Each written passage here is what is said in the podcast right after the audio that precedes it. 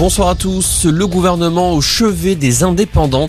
L'exécutif annonce une aide financière exceptionnelle pour les soutenir. Tous ceux dont l'activité est pénalisée par la cinquième vague de l'épidémie. Ils bénéficieront également d'allègements de cotisations sociales. Une annonce faite alors qu'une manifestation était organisée aujourd'hui devant le ministère de l'économie à l'appel de plusieurs organisations d'indépendants. Le marché de l'emploi retrouve des couleurs en France. Le nombre de demandeurs d'emploi a baissé de plus de 12% en 2021, soit près de 500 000 chômeurs sans aucune activité en moins. Le nombre de chômeurs a atteint fin 2021 son plus bas niveau depuis le troisième trimestre 2012.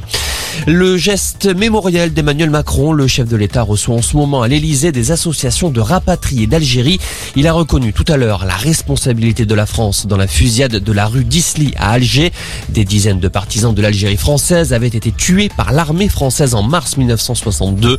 Emmanuel Macron annonce que toutes les archives à ce sujet pourront être consultées librement. Il ne démissionnera pas. Boris Johnson l'a martelé aujourd'hui devant les députés britanniques. Le Premier ministre est sous le feu des critiques après les révélations sur les fêtes clandestines auxquelles il a participé. Des fêtes organisées en plein confinement.